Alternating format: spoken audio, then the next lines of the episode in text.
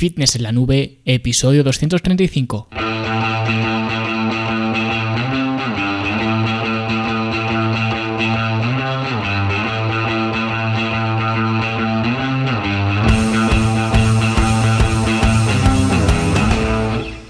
Bienvenidos a todos un viernes más aquí a vuestro podcast a Fitness en la Nube donde hablamos de fitness, de nutrición, de entrenamiento y donde cada viernes, cada semana os traigo las técnicas, consejos, estrategias, trucos y como lo queráis llamar para que construyáis un mejor físico y tengáis un estilo de vida más activo y más saludable. Hoy vamos a hablar de una de las mejores y más saludables dietas que puedes hacer y es que aunque no me guste mucho hablar de dietas con nombre propio, digamos, esta dieta creo que es de las mejores que nadie puede adoptar así que hoy veremos una dieta para gobernarlas a todas. Pero antes hablamos de la Academia de Fitness en la Nube, ya lo sabéis, la academia para verte mejor, sentirte mejor y rendir mejor, donde esta semana hemos seguido con el curso de básicos del entrenamiento y he hablado de los tiempos de descanso que esto es una duda que siempre me preguntáis mucho y que de hecho me parece que ya hice hasta un episodio hablando de esto.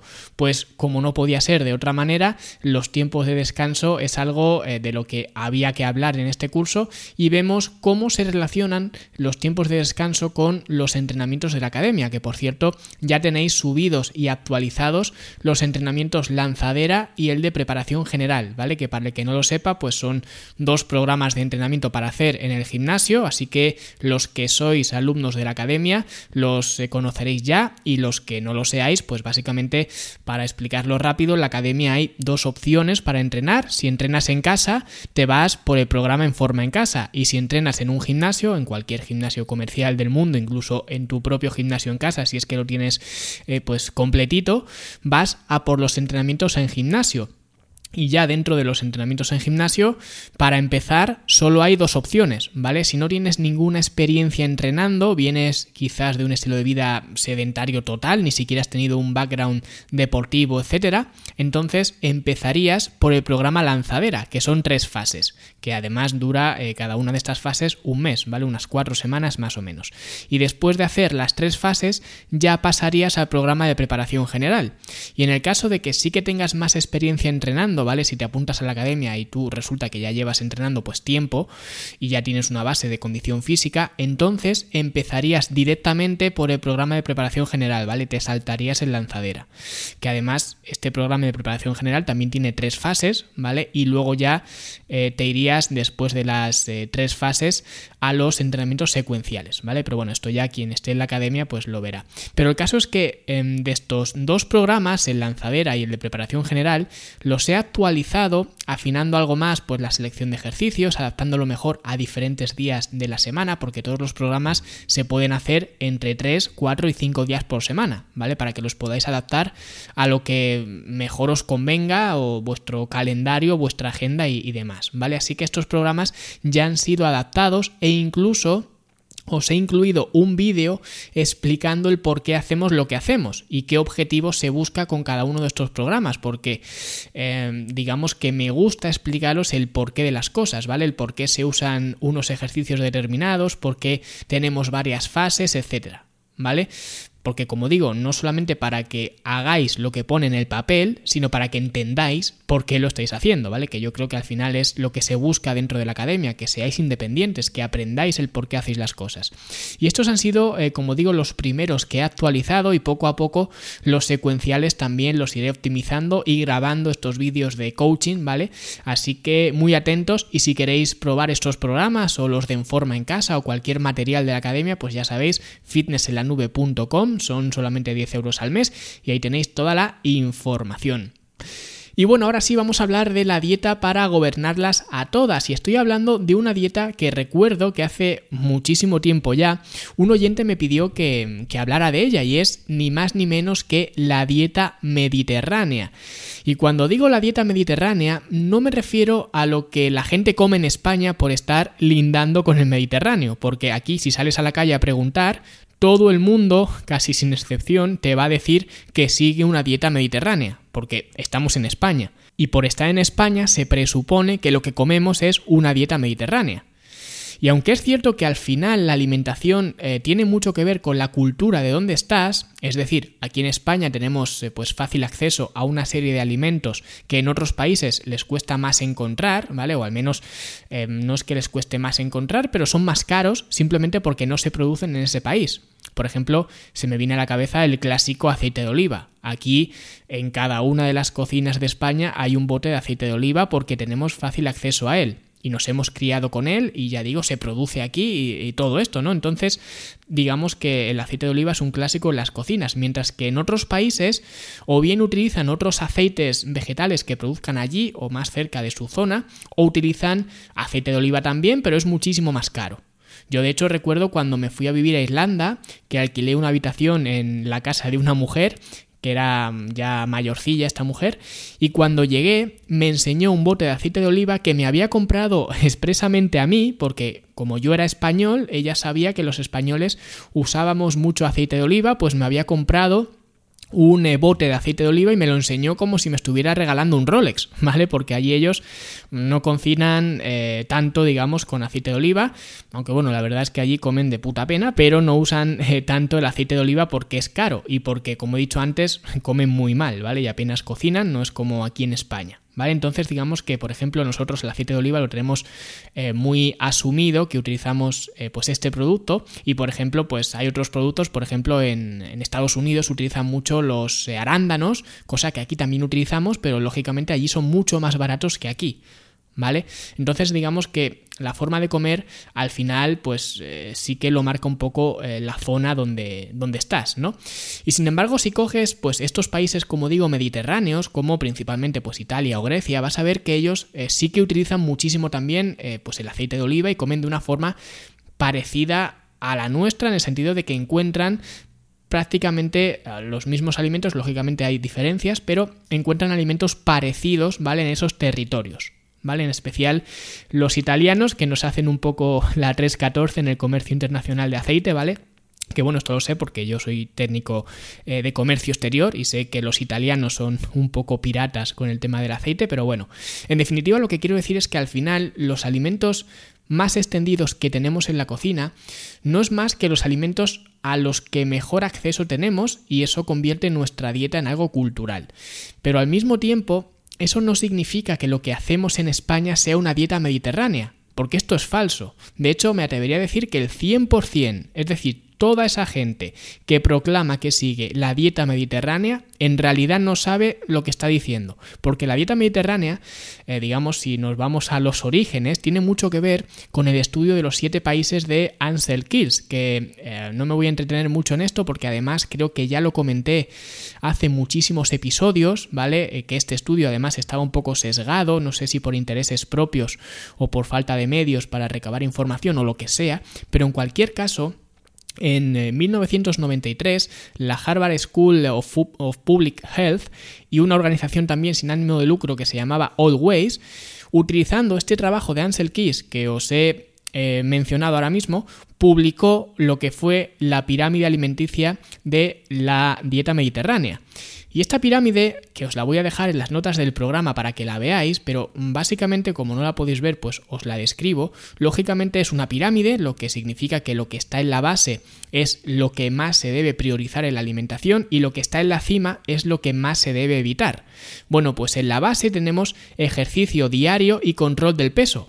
Que esto, bueno, está muy bien, ¿vale? De entrenamiento debe ser algo imprescindible. Yo pondría personalmente entrenamiento, no ejercicio, pero bueno, hasta ahí todo perfecto. No creo que haya nadie que, que tenga ninguna objeción a esto. Luego ya en el siguiente escalón, ¿vale? Tenemos a partes iguales y separados, como en dos compartimentos, tenemos cereales enteros y en otro compartimento aceites vegetales, entre los cuales, pues, eh, menciona aceite de oliva, de soja, maíz, girasol y bueno, aceite en general. ¿Vale? Por lo tanto, la base de la alimentación son cereales y aceite. Y si subimos otro peldaño, tenemos también a partes iguales, ¿vale? En dos compartimentos, tanto vegetales como verduras, que nos dice además eh, nos pone una nota que nos dice que vegetales en abundancia y fruta dos tres veces al día. Es decir, la dieta mediterránea hasta ahora son cereales, frutas y verduras y aceites. Y ya si subimos otro peldaño más, nos encontramos a los frutos secos y las legumbres. Así que fijaros que llevamos más de la mitad de la pirámide, si contamos lo del ejercicio que estaba en la base, y aún no hemos visto ni carne ni pescado. Y ahora decidme qué persona de estas que se jactan de seguir una dieta mediterránea cumplen con esto y tienen en su día a día una mayor proporción de frutas y verduras y de frutos secos y legumbres y de cereales y demás que carne y pescado. Es impensable porque aquí nos inflamos especialmente a carne, ¿vale? Sacando la bandera de la dieta mediterránea, pero esto es falso. La dieta mediterránea, al menos eh, la propuesta en 1993, es esto.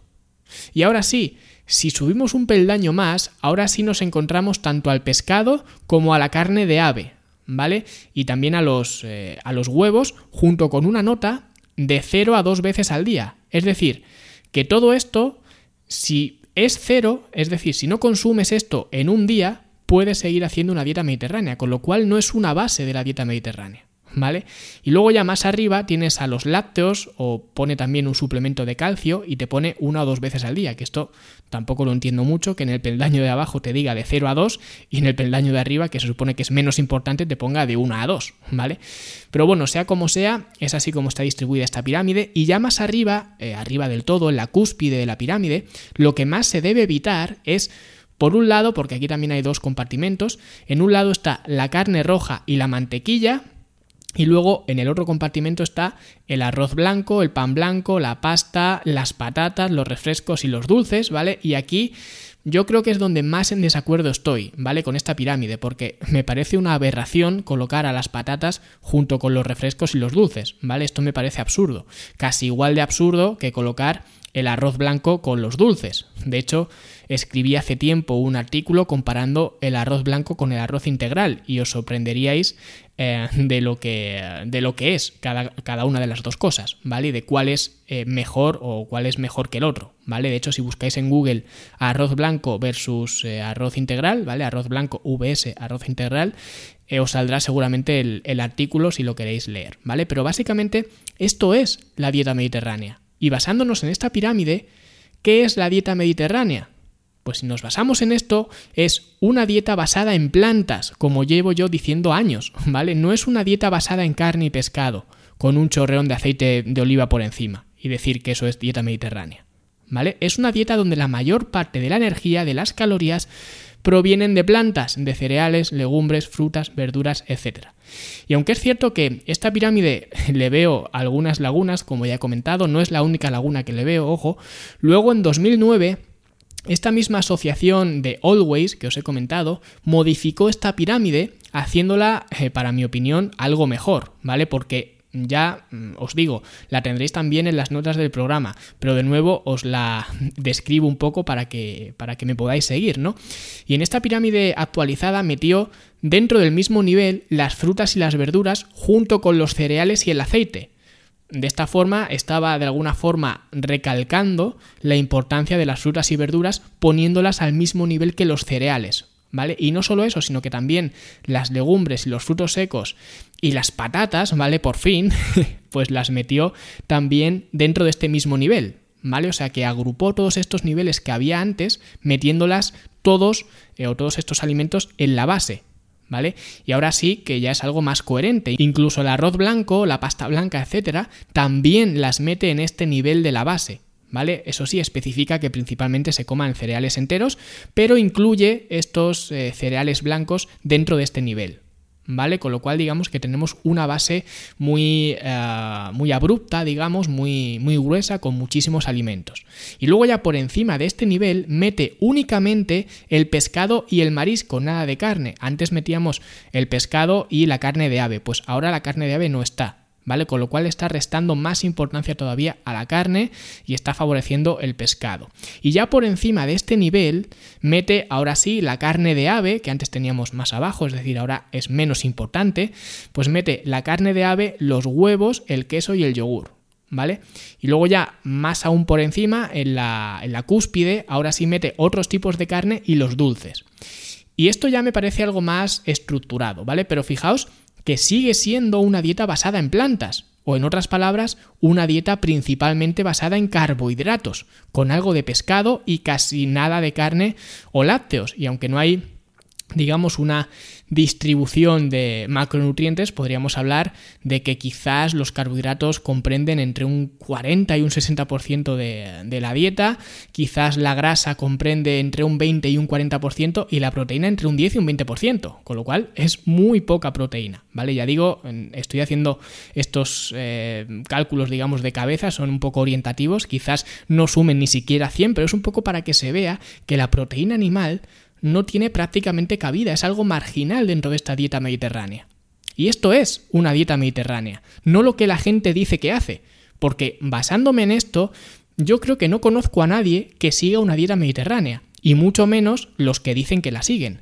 Y digo que esta es una dieta para gobernarlas a todas porque aunque se dice por ahí que tiene eh, muchos beneficios que de hecho los podéis buscar a nivel cardiovascular y, demás y a nivel de salud en general, que realmente tampoco lo que yo he visto es que sea algo tan tan evidente, pero lo que sí que quiero mencionar es el tema, por ejemplo, de la diabetes tipo 2, porque lo primero que pensarán muchas personas cuando se trata de esta dieta mediterránea no lo que la gente dice, sino lo que acabo de describir, que es cómo se describe, cómo es en realidad una dieta mediterránea, pues pensarán que tantos carbohidratos les va a disparar la insulina y les va a producir diabetes tipo 2, porque como la gente le tiene ahora pánico a los carbohidratos, pero en un metaanálisis donde se evaluó diferentes tipos de dietas y la influencia en la diabetes tipo 2 de este tipo de dietas que, había, ¿vale? Pues todas las dietas que se evaluaron, había pues eh, altas en carbohidratos, bajas en carbohidratos, bueno, muchísimos tipos de alimentación, ¿vale? Pues todas tuvieron una reducción en los niveles de glucosa en sangre, siendo la dieta mediterránea la mejor, aunque eso sí, con un margen muy pequeño sobre las demás, pero fue la mejor. Con lo que para empezar, esta dieta no es peor que otras para la diabetes tipo 2 e incluso de ser algo no es peor, es mejor, ¿vale? Y en otro estudio donde se evaluó a 322 personas de mediana edad que eran obesos y que dividieron en tres grupos, ¿vale? Que eran un grupo de restricción calórica eh, con alimentación baja en grasa, otro grupo con restricción calórica siguiendo la dieta mediterránea y otro grupo sin restricción calórica siguiendo una dieta cetogénica, que era una dieta Atkins. Y aquí de nuevo la dieta mediterránea fue mejor para la glucemia que una dieta baja en carbohidratos como la Atkins. ¿Vale? Algo que puede sorprender a muchos porque siempre nos han dicho que los carbohidratos son malos, que disparan la insulina y no sé cuántas más barbaridades, ¿vale? Que se han dicho de los carbohidratos. Yo sabéis que soy bastante defensor de los carbohidratos, tampoco defensor porque, bueno, no creo que los carbohidratos que llevan con nosotros toda nuestra evolución necesiten que los defienda un papanatas como yo, pero sí que confío mucho en una dieta basada en plantas con, lógicamente, una gran proporción de la energía siendo de los carbohidratos. En cualquier caso, que esto puede romperle la cabeza a muchos, puede ser porque, para empezar, para regular la glucosa en sangre y mejorar, lógicamente, la sensibilidad a la insulina, el entrenamiento y especialmente el entrenamiento con pesas es la mejor alternativa. Mejor que cualquier dieta y luego que también al perder peso lo pierdas con la dieta que sea, pero al estar en un déficit calórico y bajar de peso, también vas a mejorar tu sensibilidad a la insulina, con lo cual aquí realmente los carbohidratos no sé muy bien qué pintan para que la gente les tenga tanto, tanto miedo. Pero estos beneficios de la dieta mediterránea pueden ser debidos a la alta cantidad de fibra que se ingiere, ya que la fibra en la dieta también es otro indicador de la mejora en la sensibilidad a la insulina. ¿Vale? Así que en este aspecto la dieta mediterránea no te va a hacer resistente a la insulina ni diabético, al contrario, probablemente te ayude a que no lo seas, ¿vale? Así que simplemente esto lo comento para que la gente le pierda miedo al tema de los carbohidratos per se. ¿Vale? Al tema de consumir, eh, porque cuando he dicho antes estos ratios de entre el 40 y el 60% em, de las calorías viniendo, viniendo, de los carbohidratos, habrá mucha gente que se eche las manos a la cabeza y diga, no, por Dios, ¿cómo los, los carbohidratos van a suponer una proporción tan grande? Bueno, pues no ocurre nada, ¿vale? De hecho, ya digo, si llevas una dieta basada en plantas, probablemente, eh, pues digamos que tu salud no solamente no empeore, sino que mejore, ¿vale? Y luego también digo que esta es una eh, dieta para gobernarlas a todas, porque en 2018 un metaanálisis de entre 13 millones de participantes en 29 estudios encontró que las personas que seguían una dieta mediterránea tenían significativamente menos riesgo de muerte que la gente que seguía otras dietas, ¿vale?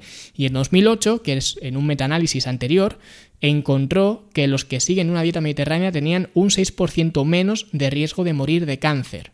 Al igual que otro metaanálisis en 2013 encontró que las personas que siguen una dieta mediterránea experimentan mejor función cognitiva en la edad adulta, con lo cual digamos que hay menor envejecimiento o mejor envejecimiento, por decirlo así, a nivel cognitivo, ¿vale? Por tanto, es una dieta que una vez que sabemos qué es en realidad, yo la encuentro quizás la mejor dieta omnívora que puede haber, porque si os fijáis, cumple a la perfección con la mítica frase de Michael Pollan, que siempre repito en todos mis contenidos y que seguramente si me seguís de forma asidua, pues lo hayáis eh, escuchado más de una vez, porque creo que resume muy bien lo que una buena alimentación significa, que es come alimentos no demasiados y principalmente plantas.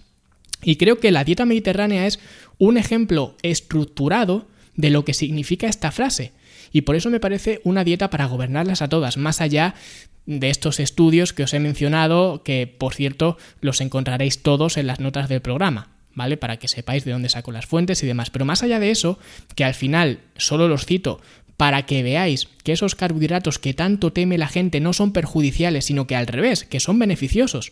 Por lo tanto, no os quedéis con el titular de ese 6% menos de riesgo de morir, sino quedaros con que la dieta mediterránea puede ser una dieta muy beneficiosa y para mí es de las mejores que hay en cuanto a distribución y prioridades de importancia, ¿vale? Con esta pirámide, especialmente la revisada en, 2009.